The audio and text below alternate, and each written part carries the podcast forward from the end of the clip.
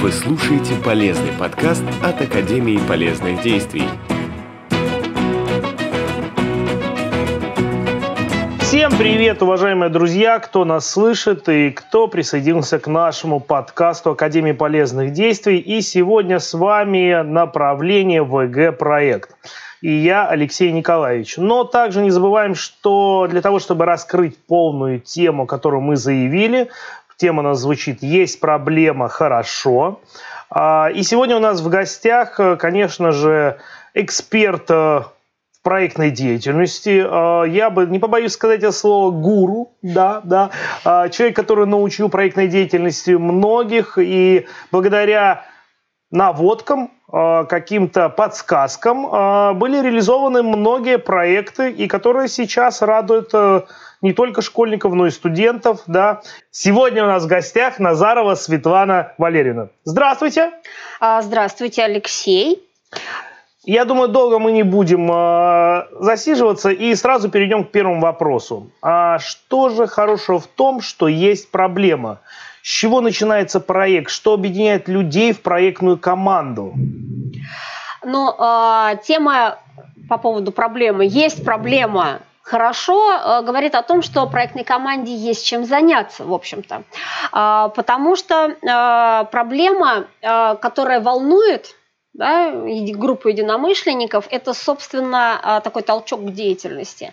Она так а, волнует, вот так свербит, да, а, что ребята готовы, ну, не только ребята, молодежные команды, взрослые команды, что команда готова что-то делать сами, ключевое слово «сами», а не пассивно ждать изменений. Часто задается такой вопрос, а это обязательно, что стоит делать проект, только когда всех в проектной команде волнует одна и та же проблема – а если проблема волнует только меня, остальные помогают за компанию, а, задавать такие вопросы, обычно ребят бывают очень-очень правы. Проект, в котором люди объединились вокруг проблемы, имеет больше шансов быть успешно реализованным, чем а, просто пассивная помощь а, при реализации чужой идеи. Энергия, которую вкладывают в проект, люди заинтересованы, она как бы суммируется. У нас такой идет эффект синергии. Да? И все фазы разработки реализации проекта от идеи до продвижения, до, для, до подведения итогов будут качественнее ведь в команде нет исполнителей, все неравнодушные соавторы. Так что мы предлагаем вам э, для первого проекта выбрать все же какую-то важную для всей вашей команды проблему. Я не знаю, Алексей, вы могли бы, конечно, меня и спросить, что такое проблема, да, но я, наверное, сразу скажу сама. Проблема, да, вот это вот э, иной раз спрашивают, да, есть ли определение. Проблема, особенно для социального проектирования, да, для технического творчества, мне кажется, для бизнеса, это всегда, в общем-то, формулировок две, две основных. Первое – это то, что есть, но его не должно быть. То есть некий какой-то негативный факт, да, который вот, вот мешает. Мусор во дворе, например. Да? А, или наоборот, это то, чего нет, но очень необходимо. Например, э, скейт-площадка для подростков, да, э, например, э, детский городок, да, например, посаженные в сквере деревья. Их сейчас на данный момент нет, но они очень-очень нужны. И если вы запомните это определение, оно поможет вам сформулировать свою проблему. Э, например, есть яма на дороге, а мы не хотим, чтобы она была. Или нет урн в детском парке, а они необходимы. Тут на самом деле примеров очень много. Ну, да? мне кажется, это же совсем элементарно в чем сложность сформулировать проблему? Мне кажется, это э, на поверхности, а я слышу, что при создании проектов именно когда формулируют проблему, появляется какой-то стопор у ребят, какая-то вот затупка, и чего-то не получается. А, просто а, проблема всегда связана с какими-то действиями. То, что мы с вами перечислили, да, это не совсем проблема, это негативные факты. Мусор во дворе – это негативный факт. А проблема в чем? С какой, зависит от того, с какой стороны вы подойдете еще. Да? А, мусор во дворе, потому что а, мусорят, или мусор во дворе, потому что не убирают. Угу. Такой, такой с, э, да, ракурс. Совершенно верно. А, и а, вообще как бы о проблеме, которую вы решаете, все время спрашивают. Там, интервью у вас будут брать, эксперты на конкурсе, неважно. А, где бы вы ни были, начиная о своем проекте, у вас, ну, как бы рассказ о своем проекте, вас все время спрашивают так, а с чем связан ваш проект? в чем проблема, которую решает ваш проект. А, поэтому, собственно, если скажем так, не можете сказать или говорить общими фразами, да, вот, э, то вряд ли проект вызовет интерес. Нужно же подать еще это все э, так, чтобы э, это было интересно. Проблему, выбор точки зрения на проблему зависит прежде всего от вашего к ней отношения, от мнения вашей целевой группы. Вот еще вот в чем вопрос. Угу. Тогда у меня сразу возникает следующий вопрос. Зачем нам формулировать проблему? А Сама того, формулировка, что... зачем ее? Зачем формулировать проблему? Для того, чтобы потом легче было поставить цель и наметить направление, в котором мы будем двигаться. А, например, а, разберем, вот пример, есть некий негативный факт, вот ситуация конкретная, на улице, около вашей школы много бездомных собак ну, не совсем московский пример, но тем не менее, да, ну вот представили, бездомные собаки. А теперь э, в зависимости от того, на кого мы будем работать. Если наша целевая группа – родители маленьких детей, то тогда проблема будет формулироваться следующим образом. Собаки опасны для жизни и здоровья детей. Да? И, соответственно, решение, которое вы предлагаете, раз это представляет опасность, да, то тема проекта будет звучать, ну, как бы вообще цель проекта будет звучать совершенно однозначно. Это нужно обращаться в специальную службу по отлову бродячих собак. То есть вот ваш как бы весь проект это написать письма, да, заключить договор, чтобы их убрали. Если целевая группа это управа района, да, а, то, соответственно, проблема будет сформулирована совсем по-другому. Я чиновник. И слишком много обращений от граждан с жалобами на этих бродячих собак. И это показатель моей работы, да, я должен с этими жалобами что-то делать, иначе как бы, ну, непонятно, почему я чиновник, да, и жалобы копятся. И, соответственно, решение будет, да, совершенно другое. Выделение средств в бюджете на то, чтобы, да, отловили собак, э, стерилизовали их, ну и так далее. Там целая программа есть. Например, целевая группа – это владельцы породистых собак, дорогих, да, то есть я за своего питомца прям вообще готов в огонь и в воду. И здесь проблема формулируется совсем по-другому, хотя факт тот же самый. С породистой собакой опасно гулять. Ее могут покусать, заразить, покалечить. И, э, соответственно, решение будет тоже совершенно другое. А, с точки зрения, если вы работаете с целевой группой владельцев породистых собак, то вы ничего не делаете с бродячими, вы делаете огороженную площадку для выгула, куда приходят хозяева со своими питомцами. А, представим себе еще одну целевую группу. Это движение защиты животных. У них совсем другая проблема. Никто не заботится о бедных бездомных животных а, бедные собачки, никто не устраивает их судьбу. И решение будет вообще не ну, как бы оно ожидаемое в данном случае, да, но оно в корне отличается от всех остальных. Строительство приюта для бездомных животных.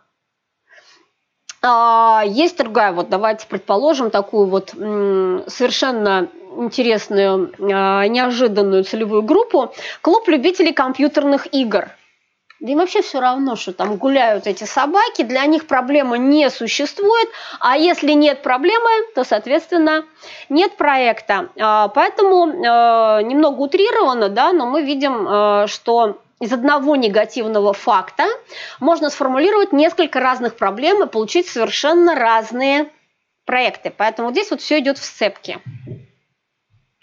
А вот, э, Светлана Леонидовна, у меня сразу возникает вопрос. А вы э, рассказывали про целевую группу, целевую аудиторию. А, а зачем на нее ориентироваться? В чем суть ориентироваться именно на целевую аудиторию и выбор ее? Но мы, в принципе, уже такое представление дали, да, что меняется целевая аудитория, и взгляд на негативный факт, а, да, а, он тоже меняется. А, потому что очень часто ребята хотят просто перевернуть мир да, накормить всех голодных, дать кровь всем бездомным собачкам, кошечкам и так далее. Так начинается большинство проектов. Да? Мы вот все собрались, мы сейчас, мы команды, у нас все получится. Не хочется огорчать, но, как правило, а, оно так не работает. А, нужно очень четко представлять свою целевую аудиторию. Такой пример например, э, бизнес-проект возьмем, да, э, вы открываете, ну, условно говоря, ателье или там по пошиву детской одежды или магазин детской одежды. Кто будет ваша целевая аудитория? Ну, в первую очередь, родители. Молодец, Алексей, даром не проходят, да, уже как бы совместные эфиры и видео, и теперь уже вот подкасты, да. Совершенно верно. А, просто когда ты э, просишь описать свою целевую аудиторию, тоже как бы 9 э, из 10 человек, э, задумавших да, проект, они э, впадают в ступор при таком вопросе, э, потому что большинство представляет свою аудиторию или весьма абстрактно, или того хуже неверно. Э, зачастую, когда мы что-то говорим про детей, да, особенно про магазины, все говорят, ну, целевая аудитория, мы же для детей одежку шьем, да, значит, целевая аудитория – дети, чтобы им там было удобно, чтобы им нравилось, ничего подобного. Одежду покупают родители, ты совершенно прав, и ориентироваться нужно совершенно на другую целевую аудиторию, иначе проект будет обречен на провал. А, и грамотное вообще понимание и грамотное описание целевой а, аудитории – является залогом успешной работы любого проекта. А, понимать, кто ваш клиент, примерный портрет. А, мы с вами видеоурок записывали, да, составляли портрет а, нашего как бы целевого слушателя, да, потенциального участника. Вот. И здесь то же самое. Вам нужно задуматься о том, что проблему, чью проблему вы собираетесь решать. Вот а, как уже в предыдущем примере, где мы разобрали все, да, если мы будем решать проблему а, мамочек с колясками, да, ну, с маленькими детьми, которые гуляют, это одно решение. Если мы будем решать проблему владельцев породистых собак, это другое решение. Если мы будем решать проблему защитников животных, это третье решение и так далее. Поэтому здесь, ну, это мы назвали целевую как бы группу, да, с ключевым их занятием. На самом деле это как бы сказать, это более широкий, очень э, широкий такой спектр вопросов, которые нужно, в общем-то, ответы на которые нужно знать, прежде чем вы начнете с этой целевой аудиторией работать. Почему? Потому что здесь важна как бы не только чем занимаются, еще очень важен пол, возраст, да, а, местонахождение, потому что если открыть магазин, а, например, с детскими вещами и продавать там летние детские вещи где-нибудь а, за полярным кругом, я думаю, что ваш магазинчик тоже как бы обанкротится. Да. Хорошо. Мы разобрались практически для меня кажется, с вопросом целевой аудитории, а хотелось бы узнать, есть какие-то техники, технологии, какие-то приемы для того, чтобы представить свою целевую аудиторию, определить и понимать, на кого а, необходимо ориентироваться и для кого создавать проект? Ну, естественно, а, потому что если брать а, подход вот именно проектный, да, а, то есть совершенно четкие требования к характеристикам целевой аудитории. Это географические, местонахождение, страна, регион, климат. Это демографические, такие как возраст, пол, семейное положение, наличие детей, национальность, образование, профессии и так далее. Их очень много. Социально-демографический, пол, возраст, занятость, образование – источник и размер дохода, да, а, а, дальше психографические, это социальная группа, поведенческие привычки, темперамент, черты характера, жизненная позиция, образ жизни, система ценностей, принципы, страхи, мечты, личные увлечения. Есть еще экономические характеристики, такие как занятость, уровень дохода, покупательная способность, поведенческие – Особое поведение людей при выборе покупки товара. Там целые исследования, значит, проводятся. А для того, чтобы потренироваться, да, и вот, э, как Алексей правильно заметил, э, использовать конкретную технологию, А, это наши коллеги из Российского союза молодежи. Они когда выпускали свою карточную игру, да, как собрать угу. проект, они это упражнение Машенька тогда вот это вот привели, ну, на самом деле очень-очень наглядное. Я не знаю, как вот так назву, да, но Машеньку из «Маша и медведь» мультфильма все знают. Вот себе представьте себе Машеньку, да, и давайте описывать да, эту целевую аудиторию. Вам нужно составить ее портрет. Постепенно отвечайте на 7 вопросов. 7. Хорошо, я готов. Да. Итак, а, первый вопрос. Где живет Машенька? А, Подмосковье. Отлично. То есть география, географическая характеристика. А, Московская там, область. Московская область. Сколько лет Машеньке? Семь. 7. Возраст – это социально-демографические характеристики, да? Итак, Машенька из Московской области, ей 7 лет. А где чаще всего проводит время Машенька? В школе. В школе. Это место обитания, социально-демографическая характеристика. Какие интересы у Машеньки? Сказки. Она любит сказки. То есть это психографические как бы, характеристики. С кем общается Машенька? Каков круг ее общения? Сверстники старше ее. Так, хорошо. Это тоже психографические характеристики, если что. Как можно связаться с Машенькой?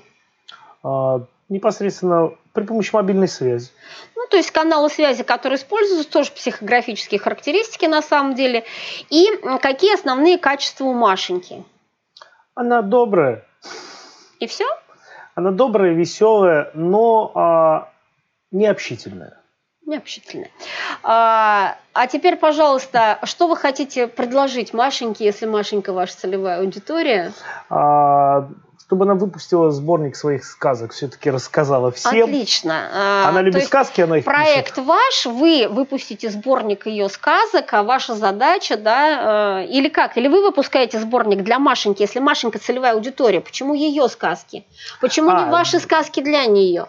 Ну, здесь нужно тоже определиться, э, если да, для нее, то я думаю, да, здесь нужно выпустить, собрать определенный сборник сказок, который будет направлен для Машеньки и для таких, как Машенька. Для таких, как Машенька, совершенно верно.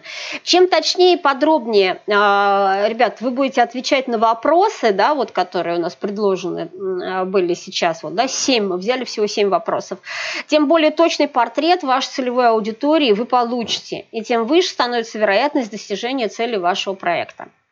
А вот, э, Светлана Валерьевна, еще э, мы, получается, с вами э, определяем проблему, она сформулирована, потом мы определили целевую аудиторию, целевую группу, и мы сразу, получается, ставим цель.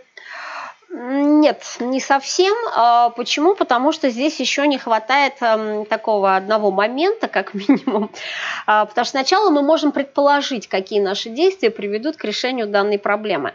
А, и здесь хотелось бы привести цитату Эйнштейна, что ты никогда не решишь проблему, если будешь думать так же, как и те, кто ее создал. То есть здесь нужно подняться да, немножечко над самой проблемой. И для этого мы строим различные гипотезы. Гипотезы отражают различные пути решения данной проблемы. А, ну, иногда при постановке проблемы необходима формулировка гипотезы и даже проведение, иногда даже проведение исследования. То есть э, все зависит от того, насколько глубокую, да, глубинную такую проблему вы зацепили. Гипотеза раскрывает ваш взгляд на корни проблемы. Вы считаете, что именно поэтому происходит то, что не должно происходить, или, в общем, именно поэтому необходимо то, чего нам сейчас не хватает? Ну, э, честно сказать, э, я постарался понять, но то, что Эйнштейн сказал, я понял. А, ну, хотелось бы как-то разъяснений, каких-то примеров, потому что а, даже мне, а, видя, как вы жестами стараетесь мне донести информацию, ребятам, которые нас слушают, я думаю, еще более сложно. Хотелось бы какие-то примеры. Хорошо. А, например, возьмем ситуацию. Новый парк, да? Там стоят красивые новые фонари, ну, новые фонари. Насколько они красивы, как бы это дело вкуса. И они постоянно оказываются разбитыми. И коммунальные службы, которые следят за, как бы, за данным парком, уже, честно говоря, замучились менять эти плафоны да, и так далее. А, а дальше-то смотрите. Гипотеза. Просто мы вот, ну, вот негативный факт, да, что проблемы оказываются разбитыми. Он все равно сейчас будет подвязан к разным целевым аудиториям, да, поэтому угу. как бы, поэтому это все идет в связке. Например, а, гипотеза такая: фонари бьют подростки, потому что им нечем заняться, ну, просто скучно. Да, а, соответственно, проблема тогда у нас не разбитые фонари, а отсутствие в районе парка интересного досуга для неорганизованных подростков. И технология, с помощью которой мы будем дальше, да, вот, которой мы будем цель ставить и так далее, в общем, как мы будем решать проект, это создание центра досуга для подростков. Неожиданно? Да. То есть вот здесь вот мы поднимаемся над проблемой и строим гипотезу, почему это происходит. Откуда появился этот факт? Например, следующий да, а, факт тот же самый. Фонари бьют, потому что парк плохо охраняется. Ну, просто угу. ни, никто не видит, что бы мне это не похулиганить. Да. И, соответственно, проблемой является отсутствие круглосуточной охраны в парке. То есть должен кто-то патрулировать. Соответственно, технология, которая будет подвязана под решение данной проблемы, это обеспечение патрулирования, видеонаблюдения, установка забора, все, что хотите. Да? То есть некие ограничительные меры. А, мне очень нравится следующая гипотеза. Фонари бьют учащиеся художественной школы, потому что фонари некрасивые, не гармонируют с декоративными оградами и скамейками. Хороший подход. Да, то есть вот чисто из эстетических таких вот побуждений. Тогда проблема, да, в чем? Фонари поставила управа района, не посоветовавшись ни с кем. Значит, проблема будет отсутствие общественного обсуждения различных вариантов дизайна фонарей. Ну, да, и, соответственно, технология – это будет проведение конкурса молодых дизайнеров, общественные слушания по данному проекту. Это сейчас очень, кстати говоря, очень распространено. Потому что когда власть принимает ну, какое-то решение, да, местные власти принимают решение, если э, жителям не нравится, ну, таких примеров было много, да, можно вспомнить сейчас. Э, и когда шло обсуждение, когда поставили Петра Первого Церетелевского, да, на стрелке, э, в Мос- на Москва-реке, да, угу. на, на островке. И сейчас памятник, я боюсь показаться не очень культурно образованным человеком в данном случае, потому что я не помню скульптора, да, чья скульптура появилась тоже у нас на набережной Москва-реки и вызвала очень бурные протесты и обсуждения со стороны москвичей. Ну и так далее. Тут много всего может быть. Поэтому вот смотрите, да, если это из эстетических соображений, то нужно провести конкурс, чтобы они были красивые, чтобы они всем нравились, и тогда люди будут чувствовать свою сопричастность к этой красоте и бить не будут фонари. А вот э, еще один очень интересный подход, например, гипотеза. Фонари бьют влюбленные парочки, потому что они установлены прямо над скамейками. Сидишь, как на операционном столе, такой весь в подсветке, да, а, ну, соответственно, проблемой будет неудачное размещение фонарей относительно других парковых объектов. Ну и здесь опрос общественного мнения, соответственно, как технология идет, создание системы оптимального размещения и перенос, соответственно, фонарей, лавочек и так далее. Потому что не для всех, конечно, а, плохо, когда лавочки освещены, но тем не менее. И э, мне нравится, например, еще один вариант. Никто их не бьет, фонари лопаются от перепада температур оп. Да, и тогда проблема, вот, вот гипотеза такая, их никто не бьет, они сами лопаются. Не изучено воздействие температуры воздуха на динамику уничтожения тех же самых фонарей. Да, исследование, ну, технология, соответственно, а, каким будет проект, это исследование влияния резких перепадов температуры на фонари, то есть некое научное даже исследование – но если вам хочется продолжить эту тему, можете, конечно, повеселиться, попробуйте угадать, какие целевые группы формулировали ту иную гипотезу, но, по-моему, оно там уже лежит все на поверхности. А, про подростков наверняка старушки у подъезда, про перепад температур, может быть, кружок юных физиков или кто-то еще, но а, вот таким образом. И, э, вы сформулировали проблему и знаете, ну, вот, вот в итоге вы все-таки сформулировали проблему, знаете, для кого она актуальна, ну, и можно в каком, дальше... В каком смысле актуальна? Проблема же она есть.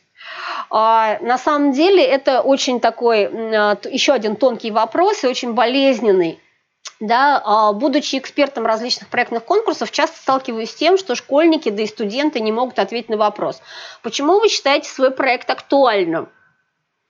А актуальность – это ответ на вопрос, почему это важно. Важно для тебя, для твоей команды, для твоей школы, для твоего микрорайона, для твоего города, для твоей страны. Масштаб ответ на вопрос соответствует масштабу проекта, ну, в зависимости от того, какой проект ты делаешь. И обосновывая актуальность, да, что это нужно не только тебе, вот, вот понимаете, актуальность в том, что оно востребовано, да, что вас кто-то еще поддержит. То же самые средства массовой информации, те же самые местные власти и так далее. Обосновывая актуальность, необходимо приводить конкретные факты. Факты о том, что проблема, которую вы решаете, действительно существует. Не, не в вашей голове, а она является об, об, общедоказанным вот, вот фактом, да, вот, что она есть, эта проблема. А, факты о том, кто и как решает подобные проблемы. Потому что иной раз выдается прям вот, да вот никто никогда, это уникальный наш проект. Э, прям берем телефон, интернет э, и вот разговариваем, когда на конкурсах с ребятами.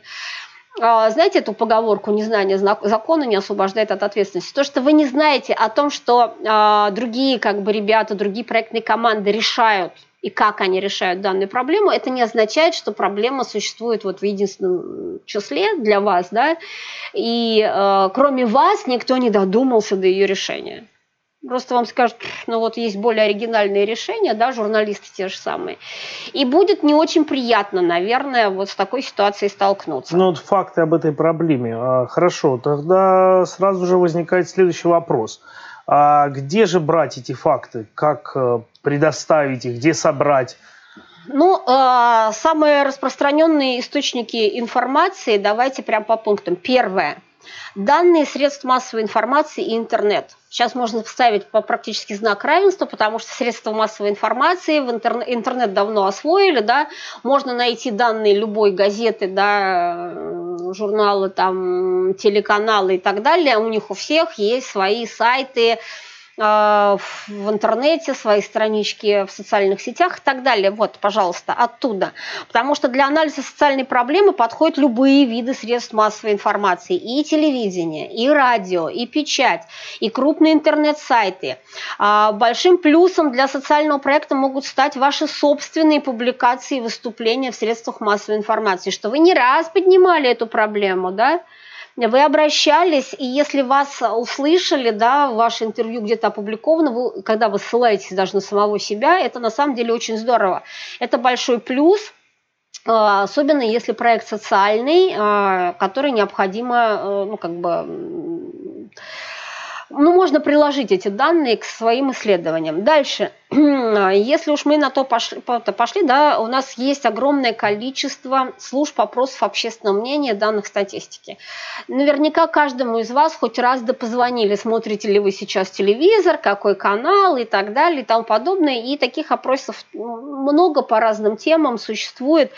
И э, вот эта статистика, она тоже публикуется в открытых источниках.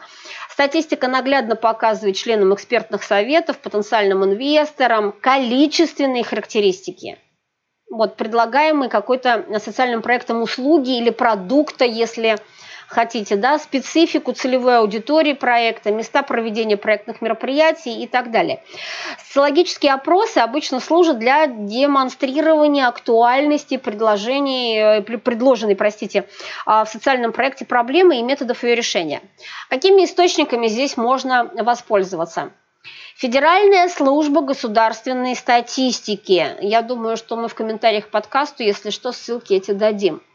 А, Статистика.ру есть такой сайт. Угу. Есть а, сайт у агентства социальной информации. А, есть независимый, негосударственный, да, вот Левада-центр. То есть они иногда даже выпускают свой отдельный сборник «Общественное мнение», как бы каждый, каждый год, проводя ну, по итогам различных исследований. А, то есть вот э, эта служба опросов, вообще, вот это самые такие вот статистические данные, это очень мощный аргумент для того, чтобы убедить, еще раз повторюсь, любого эксперта, инвестора и так далее в том, что ваш проект действительно актуален, он заслуживает внимания. А, мнения, зафиксированные на видео, аудио, носителях в письменном виде, в материалах прессы, на официальных интернет-ресурсах.